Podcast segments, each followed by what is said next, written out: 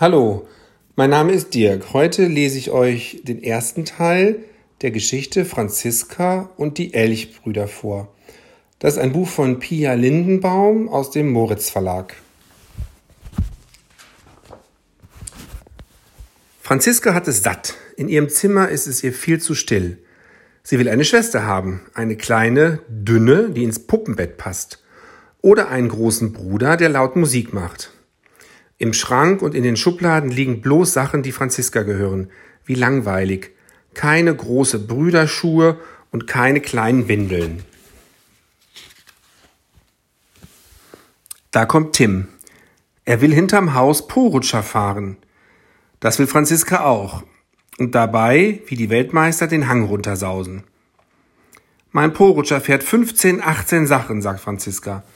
Meiner 1000, sagt Tim. Als sie an den Hang kommen, sind alle Geschwister von Tim schon da. Und noch andere Kinder, die Franziska nicht kennt. Guck mal, die coole Schanze, ruft Tim. Das sind aber viele Leute, sagt Franziska. Sie wollte nämlich bloß mit Tim Porutscher fahren. Vielleicht ist mir kalt, denkt Franziska. Ich glaube, es ist besser, ich gehe nach Hause. Aber vor der Tür sitzen ein paar Elche und versperren ihr den Weg die haben auch keine Lust mehr, Porutscher zu fahren. Kommt doch hoch zu mir, sagt Franziska. Ihr könnt meine Brüder sein. Bei mir darf man in der Wohnung Ball spielen und bei uns gibt's viele weiche Teppiche.